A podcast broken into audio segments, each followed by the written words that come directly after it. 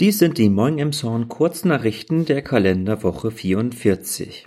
30 Jahre Nordakademie. Auch Wirtschaftsminister Klaus Ruhe-Matzen war beim Festakt zum 30. Bestehen der Nordakademie dabei.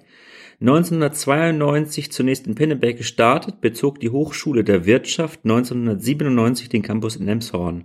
Heute sind hier rund 2500 Studierende eingeschrieben. Die Nordakademie zählt damit zu den größten privaten Hochschulen in Deutschland. Haftstrafe für Automatensprenger. Zwei 26 und 29 Jahre alte Niederländer wurden im niedersächsischen Osnabrück unter anderem wegen der Sprengung eines Geldautomaten in der Commerzbank-Filiale in Emshorn zu sechs und sieben Jahren Haft verurteilt. Im Mai 2020 wurden in den frühen Morgenstunden ein Automat gesprengt und rund 130.000 Euro gestohlen. Der Polizei gelang es damals, die beiden auf der Flucht in Rellingen zu fassen. Die Beute wurde sichergestellt. Neue Strompreise der Stadtwerke.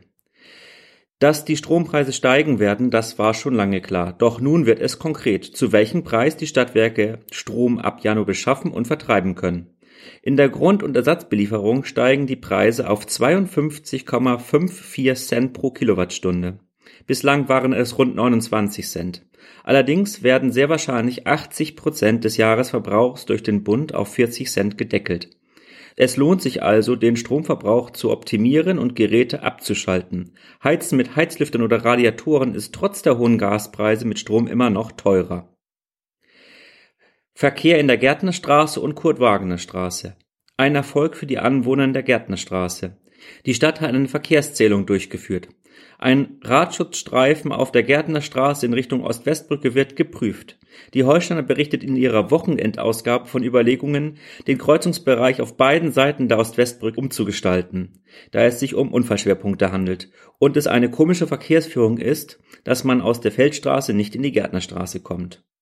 Die Kurt-Wagner-Straße wird ab Dienstag, den 8. November, für zwei Wochen auf Höhe der Kreisverwaltung gesperrt. Grund ist, dass hier eine neue Gasregelstation angeschlossen wird. Auch die Buslinie 6502 wird dadurch anders fahren. Soweit die Kurznachrichten von und mit Peter Horst. Wir wünschen euch einen guten Start in die neue Woche.